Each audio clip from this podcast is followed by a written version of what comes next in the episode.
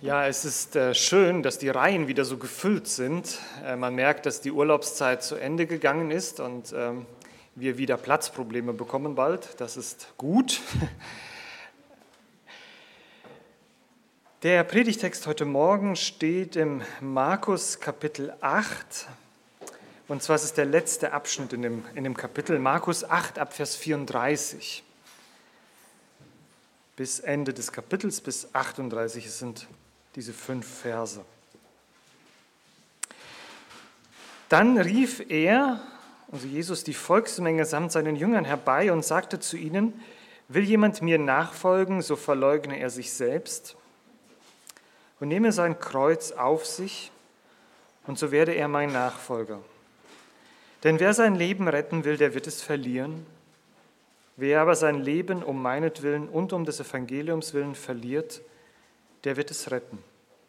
Denn was hülfe es dem Menschen, wenn er die ganze Welt gewönne und doch sein Leben einbüßte? Denn was könnte ein Mensch als Gegenwert für sein Leben geben? Denn wer sich meiner und meiner Worte unter diesem ehebrecherischen und sündigen Geschlecht schämt, dessen wird sich auch der Menschensohn schämen, wenn er in der Herrlichkeit seines Vaters mit den heiligen Engeln kommt. Bete mal noch. Großer, lebendiger Gott, diese Worte, die dein Sohn Jesus Christus gesprochen hat, sind eine enorme Herausforderung für uns. Es ist nicht nur eine Herausforderung, darüber zu predigen, sondern es ist viel größer die Herausforderung, das zu leben. Und ich bitte dich, dass du jetzt sprichst, dass wir dich hören dort in Galiläa, dass du uns die Augen und Ohren öffnest und mich dazu gebrauchst, dass wir allein dich jetzt hören und dass du hineinsprichst in die persönliche Situation meines Lebens und das Leben eines jeden, der hier sitzt und uns zuhört. Amen. Diese Worte von Jesus sind eine Korrektur für unser Denken, so wie es damals für die Jünger auch war. Wir erinnern uns, dass Petrus äh, bekennt Jesus, du bist der Messias, du bist der von Gott gesandte Retter der Welt oder des Volkes. Das Markus-Evangelium kommt an diesem Punkt zu einem Höhepunkt. Darüber haben wir ja immer wieder gehört. Wir haben einen Berg bestiegen und sind jetzt so praktisch auf dem Höhepunkt des Berges gewesen, wo Petrus endlich begreift, du bist Christus, der Sohn des lebendigen Gottes. Und Jesus sagt ihm, du hast recht, ich bin es. Ähm, aber auf diesem Höhepunkt musste Jesus seine Jünger in ihrer Vorstellung über den Messias sofort korrigieren. Sofort. Denn als der Petrus dann sagt, nachdem Jesus berichtet, ja, ich werde jetzt hinauf nach Jerusalem gehen und ich werde dort gekreuzigt werden, ich werde sterben und ich werde wieder auferstehen, aber das Letzte, das hatten sie irgendwie immer nicht gehört mit dem Auferstehen. Da sagt Jesus, da sagt Petrus, das widerfahre dir nicht, auf gar keinen Fall, das darf dir nicht passieren. Und wir kennen diese heftige Reaktion von Jesus, der dem Petrus ins Gesicht sagt, weiche von mir, Teufel, Satan, geh weg, denn du sprichst nicht göttlich, sondern menschlich. Also die Korrektur Nummer eins war, ich muss euch korrigieren in Bezug auf die Vorstellung und die Erwartung, wie ihr einen Messias euch erwartet. Ihr erwartet jetzt einen Messias, der glorreich alle Römer rausschmeißt und euch am besten und hier äh, ein Reich aufbaut auf dieser Welt. Und Jesus sagt, nein, ich muss euch äh, korrigieren, denn mein Ziel, das ich habe, wird durch Leiden und Sterben zum Ziel kommen. Das ist bis heute für viele ein Ärgernis. Das nimmt Paulus auf und sagt, den Juden ein Ärgernis, den Griechen eine Dummheit. Der Zorn Gottes auf seinem unschuldigen Sohn, nein, das ist irgendwie zu heftig. Und das ist übrigens eine Sache, die bis heute auch eine falsche Erwartung oder ein falsches Gottesbild von Jesus ist. Dass er nicht diesen stellvertretenden Tod sterben musste. Das war Korrektur Nummer eins. Aber jetzt schiebt Jesus eine zweite Korrektur hinterher. Die erste behandelt die Vorstellung über den Messias, die zweite behandelt die Vorstellung über die richtige Nachfolge. Denn vor ihm standen seine Jünger, diese Jünger, die er berufen hat, die mit ihm schon einiges hinter sich hatten. Sie hatten ihn gehört, sie haben ihn begleitet, sie haben Wunder und große Zeichen erlebt. Und hinter ihm stand noch die große Volksmenge, die, die eben auch in Begriff waren, so herauszufinden, wer ist Jesus wirklich und vielleicht will ich ihm auch nachfolgen wie diese Jünger. Da gab es einige, die mit diesem Gedanken gespielt haben. Wer ist Jesus? Lohnt es sich, ihm zu folgen oder nicht? Und da ist Jesus nicht wie die Marketingstrategien der heutigen Zeit, die Marketingstrategen der heutigen Zeit, die sagen, bei uns ist alles super, er ruft diese Jünger zu sich und die Volksmenge und sagt ihnen eine Botschaft, die es in sich hat. Und das ist auch eine Botschaft, die Jesus für die Menschen damals hatte, aber eben auch für uns, die wir bekennen, Christen zu sein. Bist du ein Christ? Bist du ein Nachfolger Jesu? Bist du ein Jünger von ihm? Dann hör, dann hat Jesus eine Botschaft heute für dich. Und für die, die noch nicht auf diesem Weg sind, auch für die hat Jesus eine Botschaft. Also wir sind wieder alle angesprochen. Und er sagt, er rief die Volksmenge samt den Jüngern zu sich und sprach zu ihnen, wer mir nachkommen will, der verleugne ich sich selbst, nehme sein Kreuz auf sich und folge mir nach. Zwei Punkte sagt Jesus hier, was Nachfolge für einen Anspruch hat, und zwar Selbstverleugnung und Kreuz auf sich zu nehmen. Was bedeutet es, sich selbst zu verleugnen? Wir kennen alle die Begebenheit, wo Petrus Jesus verleugnet hat. Wir, wir wissen ja diese Begebenheit, wo, wo der Petrus an diesem Kohlenfeuer sitzt und ihm gesagt wird, du gehörst doch auch dazu, zu diesem Jesus. Und der Petrus, der wehrt sich mit Händen und Füßen und sagt, nein, ich kenne ihn nicht. Petrus verleugnet Jesus, obwohl er ihn kannte, tut er so, als würde er ihn nicht kennen. Nun, wir sollen uns auch verleugnen. So wie der Petrus verleugnet hat, müssen wir natürlich nicht Jesus verleugnen, sondern uns selbst verleugnen. Aber wie geht das denn? Also nicht zu uns stehen in dem Augenblick, wo es darauf ankommt, sich selbst zu verleugnen? Wie ist das zu verstehen? Nun lasst uns da nicht zu kompliziert denken. Es bedeutet nicht weniger, als unsere eigenen Bedürfnisse zugunsten der Nachfolge Jesu aufzugeben oder hinten anzustellen. Sich selbst zu verleugnen bedeutet den Ruf unserer eigenen Ansprüche zu überhören, so zu tun, als wäre es nicht wichtig. Kennt ihr die Situation, dass ihr gerufen werdet, also beide Eltern und auch Kinder kennen diese Situation, da rufe ich meine Tochter oder meinen Sohn und er antwortet nicht. Nicht, weil er oder sie es nicht gehört haben, sondern weil sie keine Lust haben zu antworten. Sie verleugnen sich selbst in dem Augenblick oder sie verleugnen sich in Anführungsstrichen, so als würde ich denken, sie hätten es nicht gehört oder sie seien nicht da. Wir kennen das auch auf der Arbeit, nicht wahr? Dann sollte man am Telefon sagen, der wäre nicht da. Man verleugnet den anderen. Oder Eltern können das auch schon mal, die Kinder rufen und man reagiert überhaupt nicht und dann geben die irgendwann auf. Meistens nicht.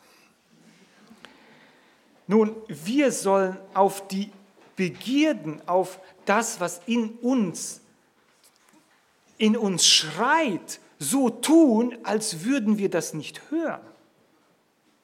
So tun, als würden wir das nicht hören, uns selbst verleugnen. Und das Schlüsselwort hier ist Verzicht. Bei Selbstverleugnung geht es um Verzicht, ganz einfach. Wie, worauf sollen wir verzichten? Ein Bibelkommentar sagt, dass die Berufung zur Jüngerschaft verlangt, dass wir unser natürliches Verlangen nach Bequemlichkeit, nach Ruhm und Macht vollkommen aufgeben sollten. Und das habe ich jetzt so einfach gesagt, aber es ist viel radikaler, als wir es auf den ersten Blick meinen möchte eine Begebenheit dazu uns erinnern. Die kommt übrigens nochmal im Markus-Evangelium. Das mit dem reichen Jüngling. Der wollte ein Jünger Jesu sein. Wunderbar, nicht wahr? Der kommt zu Jesus und sagt, was kann ich tun? Ich will dir nachfolgen. Und Jesus sagt zu ihm, verleugne dich selbst. Nein, er hat das nicht mit diesen Worten gesagt, sondern was sagt er ihm? Verkaufe alles, was du hast und gib es den Armen. Nein, Jesus, das hast du doch jetzt nicht ernst gemeint, oder? Doch. Bitter ernst. Bitter ernst. Und wir halten im Moment die Luft an. Gut, dass er mir das noch nicht gesagt hat. Nicht wahr? Das ist Selbstverleugnung. Bei diesem Mann war sein Problem sein Reichtum. Er wollte Jesus nachfolgen, aber er wollte die Sicherheit seines Reichtums nicht aufgeben. Und Jesus ist ja der beste Seelendoktor der Welt. Er weiß ganz genau, wo er draufdrücken muss, wo es furchtbar weh tut. Furchtbar weh tut. Der ist der Spezialist. Nicht um uns zu verletzen, sondern aus uns das rauszuholen, was nicht da hineingehört. Nachfolge bedeutet die absolute Hingabe in den Willen des Meisters, sagt Jesus. So kann auch keiner von euch mein Jünger sein, der nicht allem entsagt, was er hat. Da reden die Jünger miteinander. Ich möchte das nochmal etwas erklären. Da reden die Jünger miteinander über das Reich Gottes, in dem sie ja bald eine große Rolle spielen werden, und sie verteilen schon mal die Pöstchen. Wer wird der Größte unter uns sein? Wer wird zur Rechten des Jesus sitzen und so weiter? Und sie haben sich schon die Ministerien ausgedacht, wo sie hingehören. Und da sagt Jesus zu ihnen und blickt sie an und sagt, kommt mal her. In meinem Reich, wenn ihr meine Nachfolger seid, dann müsst ihr euer Denken auf den Kopf stellen. Dann heißt es, wer von euch der Größte sein will, der sei euer aller Diener. Huh. Das ist Selbstverleugnung. Möchtest du groß und bedeutend sein? Sei ehrlich, ja. Wie, willst, wie kommst du dahin? Indem du der Diener für die anderen wirst. Indem du der Diener für den anderen wirst. Das passt aber überhaupt nicht in unsere Lebenswelt. Nein, das passt auch nicht. Das passt auch nicht. Das ist Selbstverleugnung. Ich will der Tollste, der Schönste, der Beste sein in meiner Familie oder in meiner Klasse oder in meiner Gemeinde oder auf der Arbeit. Und Jesus sagt dir, nein, wenn du mein Nachfolger sein willst, du willst mir ja hinterhergehen, dann verleugne dich selbst. Diesen Ruf nach eigener Anerkennung, verleugne ihn in dir. Was bedeutet das für uns heute konkret? Zuerst einmal bedeutet das das, was hier steht und das, was Jesus uns vorgelebt hat. Wisst ihr, wir sind alle so furchtbar große Meister darin, Bibelstellen so auszulegen, was sie erstmal nicht bedeuten. Kennt ihr das? Also das, diese Bibelstelle, die bedeutet schon mal nicht, dass man das nicht machen darf und das auch nicht. Und dann haben wir so viele Ausnahmen gebaut, was die Bibelstelle schon mal nicht bedeutet, dass am Ende, wir haben geschält, den Apfel geschält, bis am Ende nur noch ein bisschen Kern übrig bleibt. Ja, den kann man noch runterschlucken. Kennt ihr das? Ich schon. Wenn ich an eine Bibelstelle komme, die mir unbequem ist, dann fange ich erstmal an, die Kommentare zu suchen, was es nicht bedeutet. Wir sollten uns mehr damit beschäftigen, was es eigentlich bedeutet. Denn Jesus hat seinen Jüngern nicht gesagt, folgt mir nach, aber das bedeutet natürlich nicht, dass das und das. Nein, nein, er hat ihnen diese Wahrheit so vor die Ohren geknallt. Und sie standen da und waren erstmal perplex. Und der Anspruch an Selbstverleugnung ist nicht erst in den heutigen Tagen unbequem geworden, sondern das war schon damals so. Wer ein Jünger Jesu sein wollte, der ist bereit, aus der Komfortzone seines Lebens herauszukommen. Aus der Komfortzone. Das ist übrigens manchmal schwieriger, als in irgendeine Extremzone zu gehen. Wann wird es für dich unbequem? Ich meine nicht, wann wird es für dich so richtig schlimm, sondern wann wird es für dich unbequem. Wenn unsere Vorstellungen und unsere Erwartungen und Ansprüche nicht erfüllt werden, oder, und das tut noch mehr weh, wenn uns das genommen wird, was wir schon haben und so schätzen und plötzlich nicht mehr da ist. Selbstverleugnung fängt nicht erst an, wenn wir so wie die Jünger unser Zuhause verlassen müssen, unseren Beruf, so wie diese Extrembeispiele, die wir gerne in den Biografien lesen. Und ich ermutige dazu, sie zu lesen. Und wir sehen diese Extrembeispiele, wie sie alles verlassen haben, wie sie alles aufgegeben haben. Und wir sagen, ja, so auch. Aber mein Smartphone zur Seite zu legen, bin ich nicht bereit. Versteht ihr, was ich meine? Die kleinen Dinge, da haben wir ein Problem mit. Für die großen, ja, da wollen wir auch hin. Ich meine, ich meine jetzt, jetzt mache ich wieder Ausnahmen. Ich meine jetzt nicht, dass Smartphone immer schlecht ist, aber es gibt Momente, wo es in der Nachfolge Jesu besser wäre, das zur Seite zu legen und jetzt auf das zu hören, was der Herr Jesus sagt. Woran hängt mein Herz? Und wir können uns das jetzt, ich habe so lange überlegt in der Vorbereitung, wie kriege ich das praktisch für mich hin? Für mich. Ich habe gedacht, stell dir einfach vor, du stehst morgens auf und diese Vorstellung dürft ihr alle haben. Morgens steht ihr auf, Jesus steht schon neben deinem Bett. Mhm. Du willst ihm ja nachfolgen. Also er steht schon da und er sagt, komm. Gut, es dauert ein bisschen, bis du aus dem Bett kommst. Und dann geht er dir voran ins Bad, zum Frühstück, auf die Arbeit, wieder nach Hause. Er geht dir voran. Und diesen ganzen Weg gehst du mit dieser Haltung der Selbstverleugnung. Dann wird das so ein bisschen greifbarer, was das bedeuten kann, wenn ich meinen Kindern begegne, wenn ich irgendeinem Problem auf der Arbeit begegne, wenn ich mir selbst begegne, dann wird das so ein bisschen greifbarer, was es bedeutet, sich selbst zu verleugnen. Nämlich, äh, plötzlich werden Dinge, die mir so wichtig sind, Beziehungen oder Prioritäten oder Anerkennung, finanzielle Sicherheit, Luxus, Urlaub, Unterhaltung, in Ruhe gelassen werden, menschliche Liebe, Gesundheit und so weiter, das sind so Dinge, an denen ich manchmal so sehr hänge, dass ich sie im Zweifel sogar höher stelle als die Beziehung zu Jesus. Und Jesus sagt dir, wenn du mein Nachfolger sein willst, dann muss ich dir eine Korrektur geben in deinem Denken. Folge mir nach, aber verleugne dich selbst. Nur dann kannst du mir wirklich nachfolgen. Und dann sagt Jesus nicht nur folge mir nach, sondern nehme auch dein Kreuz, er nehme auch sein Kreuz auf sich. Nun, wenn wir diese Worte lesen, dann denken wir natürlich an das Kreuz von Golgatha. Aber versetzen wir uns mal in die Lage dieser Menschen, die vor Jesus standen. Sie wussten noch nichts von Golgatha. Sie kannten das Kreuz, an dem Jesus stirbt, noch nicht. Für sie war das jetzt völlig überraschend. Was spricht der denn jetzt auf einmal? Stellt euch mal vor, jemand würde völlig aus dem Zusammenhang auf einmal vom elektrischen Stuhl sprechen. So war das. Das Kreuz, das war kein nettes Armbändchen. Das Kreuz war ein Hinrichtungsinstrument der Römer. Jesus, du wählst eine sehr extreme Sprache. Wisst ihr, was Jesus macht? Ich habe euch gesagt, ja, wir sind auf diesen ersten Berg gekommen, wo wir verstanden haben, Jesus ist der Messias. Und jetzt geht es den Berg runter auf den nächsten Berg und der heißt Golgatha. Kommen wir mit?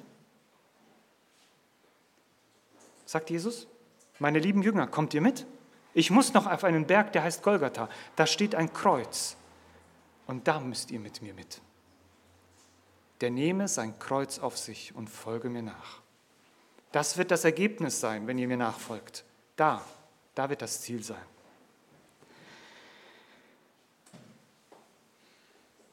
Und was hat Jesus gemacht auf dem Weg zum Kreuz? Was war das Kennzeichen auf diesem Weg zum Kreuz? Ablehnung, Verachtung, Spott, Hohn, Schläge und schließlich die Nägel in seiner Hand. Das war die äußere Seite auf dem Weg zum Kreuz. Und die innere Seite? Oh, sie kommt uns im Garten Gethsemane so richtig zum Ausdruck, nicht wahr?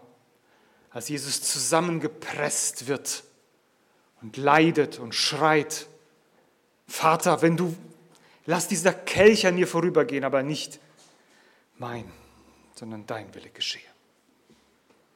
Es gab auch eine innere Seite des Kreuzes, die ist Jesus vorher schon gegangen, bevor er auf die äußere Seite des Kreuzes ging. Und so sollen wir als seine Jünger auch diesen Weg des Kreuzes mitgehen.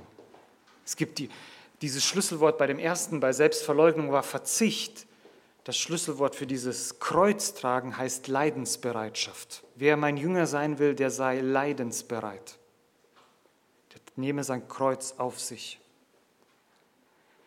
Und das Kreuz, ihr Lieben, ist nicht das, was wir manchmal umgangssprachlich sagen, ach, jeder hat so sein Kreuz zu tragen. Nein, das Kreuz sind nicht die Krankheit, die wir in unserem Leben rumtragen. Es sind nicht die allgemeinen Schwierigkeiten, die man so hat in Ehe, Familie, Beruf, Gesellschaft. Nein, damit müssen sich alle rumplagen. Das Kreuz sind die Schwierigkeiten, die wir haben, weil wir Jesus nachfolgen. Die wir nicht hätten, wenn wir Jesus nicht nachfolgen würden. Die Gespräche, die wir nicht führen müssten, wenn wir nicht Jesus nachfolgen. Das ist das Kreuz. Die Begegnungen, der Spott, die Ablehnung, die du erlebst, die Ignoranz, das schlechte Gerede über dich, weil du Jesus nachfolgst. Das ist die äußere Seite des Kreuzes. Und die innere Seite ist das, was Paulus in Galater 5, Vers 24 schreibt die aber Christus angehören, haben das Fleisch samt den Leidenschaften und Begierden gekreuzigt.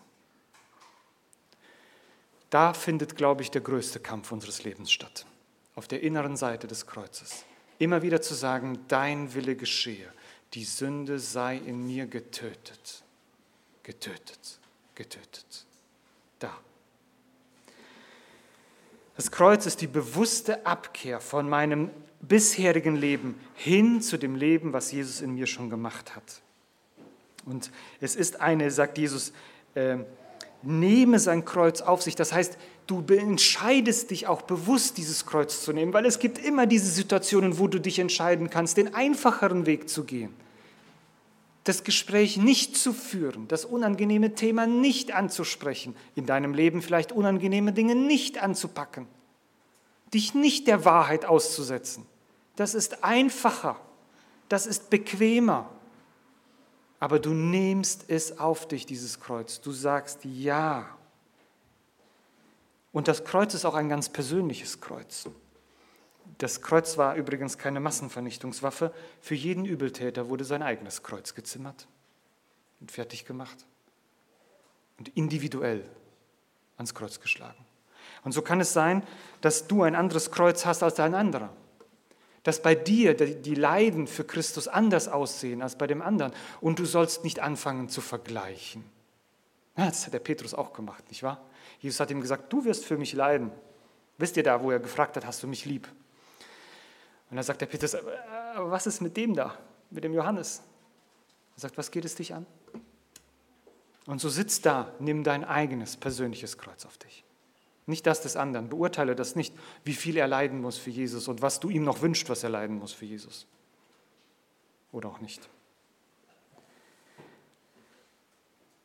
Das Kreuz ist auch eine öffentliche Angelegenheit.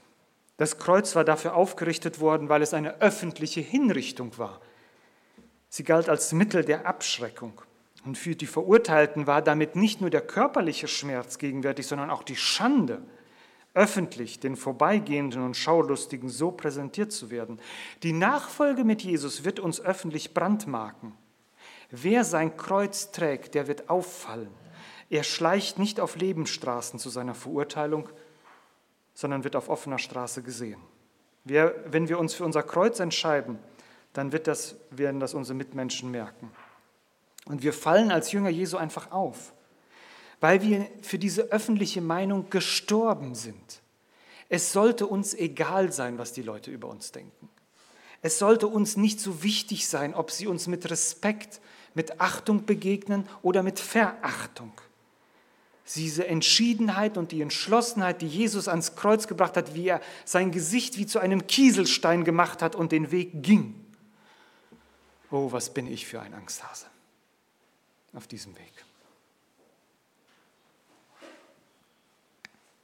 Und zum Abschluss die Endgültigkeit des Kreuzes. Niemand, der sein Kreuz auf sich genommen hat, ging eventuell zu seiner Hinrichtungsstätte. Es war ganz sicher sein letzter Weg.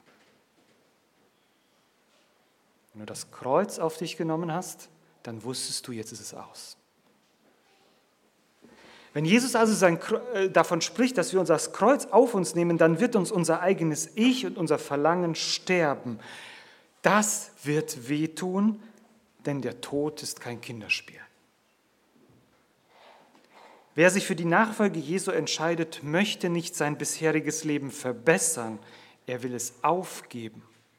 Und Tosa schreibt dazu, wenn in römischen Zeiten ein Mensch ein Kreuz auf sich lud, ging er, um nie wiederzukehren. Er ging nicht hin, damit sein Leben neu geregelt würde. Er ging, um es zu beenden. Haben wir den Mut zu solch radikalen Schritten? Wie oft stehen wir in der Gefahr, das Kreuz zu verharmlosen, zu verniedlichen, zu versinnbildlichen, bis nichts mehr übrig bleibt als eine undefinierbare Masse eines frommen Wunsches. Ein ausreisender Missionar wurde von seinem Freund mit den Worten gewarnt, Geh nicht, du wirst dort sterben. Da erwiderte der Missionar, ich bin schon gestorben.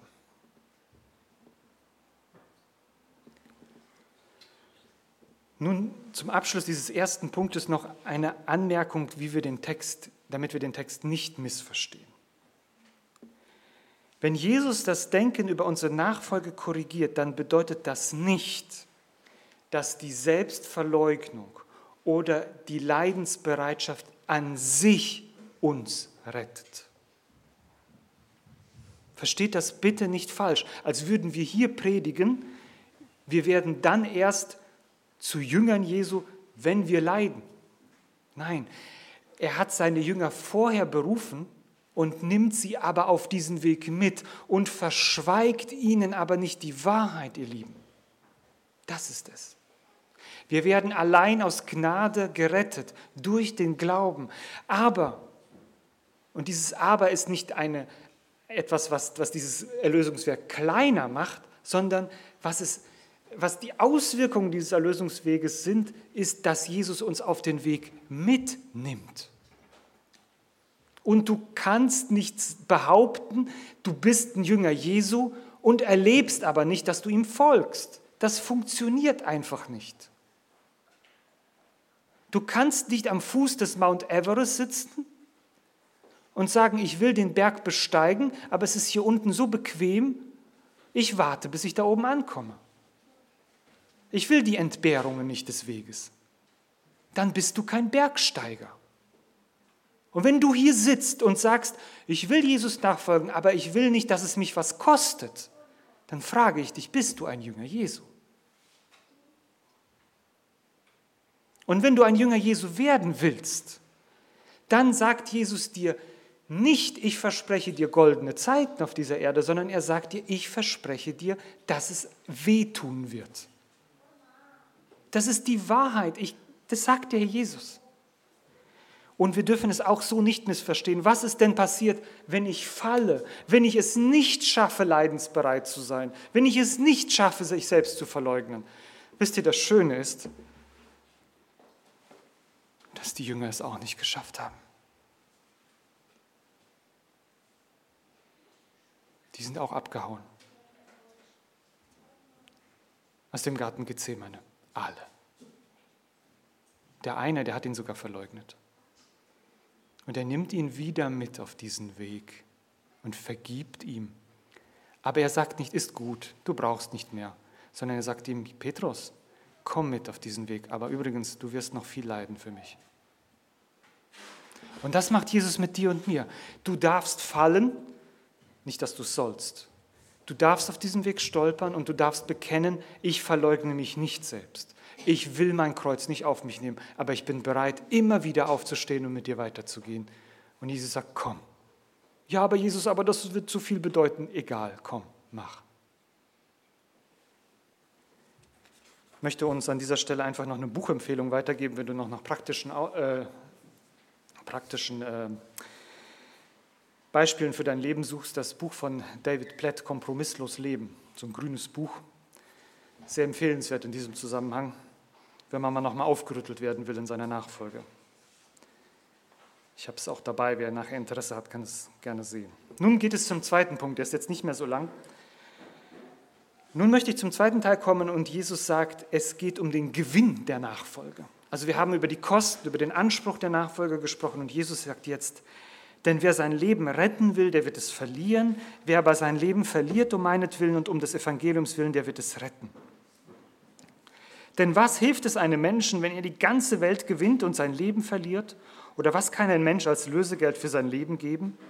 Denn wer sich meiner und meiner Worte schämt unter diesem ehebrecherischen und sündigen Geschlecht, dessen wird sich auch der Sohn des Menschen schämen, wenn er kommen wird in der Herrlichkeit seines Vaters mit seinen heiligen Engeln. Drei Sätze, die alle mit denn beginnen. Denn, denn, denn. Das ist die Begründung für das, was Jesus vorher gesagt hat. Sei mein Nachfolger, indem du dich verleugnest und das Kreuz auf dich nimmst, denn, denn. Wir müssen daran denken, dass das Markus-Evangelium nicht nur historisch die Berichte schreibt, sondern auch ein Brief oder ein Bericht war für die Gemeinde, die damals da war. Sie war ja schon nach Jesu Tod da und diese Gemeinde Jesu hatte Verfolgung und Bedrängnisse erlebt. Und als sie das Markus-Evangelium gelesen haben, da sollten sie an dieser Stelle ermutigt werden, nicht aufzugeben, auch in den Verfolgungen nicht aufzugeben. Denn sie haben am Leib erlebt, was es bedeutet, sein Kreuz zu tragen und sich selbst zu verleugnen. Und sie waren entmutigt, so wie du auch manchmal entmutigt bist. Und dieser Text ist nicht eine Keule, die Jesus schwingt und sagt, wenn du mein Jünger sein willst, dann wird es hart für dich.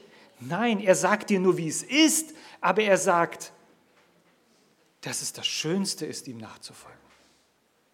Und wir sitzen ja nicht alle hier. Wir sind ja das Zeugnis dessen, dass wir hier sitzen, weil wir ihm nachfolgen. Nicht, weil wir zum ersten Mal die Botschaft hören, dass es was kostet. Also, so ist es ja nicht. Denn wer sein Leben retten will, der wird es verlieren. Mit anderen Worten, wenn du dein Leben verlierst, dann wirst du es gewinnen. Das Höchste, was wir haben, ist unser Leben. Und hier gibt es im Griechischen so ein Wortspiel, kann kein Griechisch, müsste man Daniel fragen, aber der ist gerade rausgegangen. Ähm, Im Griechischen ist hier ein Wort, was sowohl mit Seele übersetzt werden kann, als auch wie mit dem physischen Leben, also beides. Und Jesus nennt dieses Wort und sagt, wer sein Leben verliert, der wird es gewinnen. Und damit meint er das ewige Leben, die seine Seele gewinnen, versteht ihr? Und wer sein irdisches Leben gewinnen will, der wird sein ewiges Leben verlieren, seine Seele verlieren. Es gibt kein höheres Gut für dich und guck dich an, guck dir in den Spiegel. Alles, was du hast, ist nicht das, was dein Kontostand sagt, das, wie dein Haus aussieht, welches Auto du fährst, welche Klamotten du anhast. Das ist nicht das, was du bist, sondern das, was du bist, ist dein Leben. Das ist das Höchste, was du hast. Selbst wenn dir alles genommen wird, alles, bleibt dein Leben noch da. Und das gilt es zu gewinnen oder zu verlieren. Bist du bereit, dafür alles einzusetzen? Dein eigenes persönliches Leben, was Jesus, was Gott dir gegeben hat, zu gewinnen. Es ist eine Illusion, dass wir selbstbestimmt leben und über unser Leben verfügen können, so wie es uns gefällt. Das wird deutlich durch die Worte, die Jesus sagt. Oder was kann ein Mensch als Lösegeld geben für seine Seele, für sein Leben? Was kannst du geben dafür, dass du nicht verloren gehst? Das ist ja unser Grundzustand. Wir gehen verloren. Und du hast nur im letzten Fall dein eigenes Leben, was du abgeben könntest, um dein eigenes Leben zu retten. Und es gibt einen, der dieses Lösegeld für dich bezahlt hat. Folge ihm nach und gib dein Leben auf. Weil wir als Geschöpfe Gottes nicht neutral zu ihm stehen, sondern durch die Sünde gefallen sind, ist eine Erlösung für uns nötig. Und diese Erlösung können wir uns nicht selbst bewirken. Alle Bemühungen sind ergebnislos, wie Menschen, denen alles egal ist und die die Welt gewinnen. Also es gibt ja die Menschen, die sagen, ich will die Welt genießen. Genauso werden sie ihr Leben verlieren, wie die Menschen, die sagen, ich lebe in Askese. Beide werden ihr Leben verlieren, wenn sie nicht Jesus nachfolgen. Denn das Entscheidende ist, wem wir folgen. Äußerlich gesehen ist der Weg, mit Jesus zu gehen, durchaus fällt er, sieht er viel schwieriger aus als die anderen Lebensentwürfe, die um dich her sind. Und du stehst vor der Entscheidung, lebe ich jetzt ein Leben, was einfacher aussieht? Und es kann sein, dass es einfacher ist. Und ich möchte gerade die Jugend ansprechen. Euer Leben liegt vor euch. Wollt ihr das Leben der Bequemlichkeit oder wollt ihr Nachfolger Jesu sein? Und du sagst, ja, kann man nicht beides haben? Frag mal Jesus.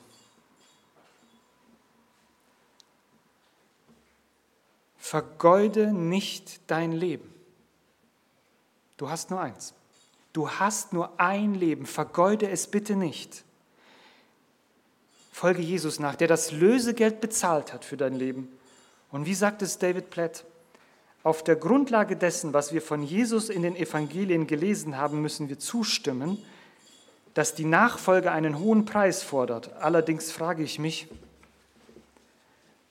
ob die Kosten für die Nichtnachfolge nicht noch höher sind.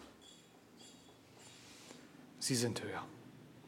Es kann sein, dass du dein Leben bequem leben wirst bis zu deinem letzten Atemzug, dass du eines Tages ein nettes Leben gehabt hast, vielleicht mit einer netten Familie, in einem schönen Haus, mit tollen Autos in der Garage, mit viel Geld, mit Bequemlichkeit, mit Luxus, mit Urlaub, mit allem hast du gehabt in diesem Leben. Und du wirst nach diesem Tod alles verloren haben. Alles. Das sind die Optionen. Folge lieber Jesus nach. Ob du viel hast in diesem Leben oder nicht. Ob du ein bequemes Leben führen wirst, teilweise oder nicht. Das kann sein. Jesus kann dem einen mehr geben, dem anderen weniger. Das ist in seiner Entscheidung. Aber folge ihm nach und gewinne dein Leben, was sich lohnt. Denn das ist, das ist schrecklich zu hören, aber es ist so. Denn wer sich meiner und meiner Worte schämt, dessen werde ich mich vor dem Vater schämen. Es gibt genug Grund, warum sich Jesus eigentlich für mich schämen sollte. Aber diese Gründe hat er am Kreuz vernagelt. Aber er sollte sich nicht dafür schämen, dass ich mich von ihm abwende. Selbst wenn ich stolper und stolper und stolper, ich stolper lieber in die Arme meines Herrn, als dass ich da eines Tages stehe und sage, ich habe ein Leben gelebt und ich habe alles verloren. Folge Jesus nach, denn du hast alles gewonnen, selbst wenn dir äußerlich wenig bleibt. Komm mit. Du brauchst ihm nur zu folgen, das ist ja das Schöne. Er ist den Weg ja schon selbst gegangen. Ich möchte noch beten.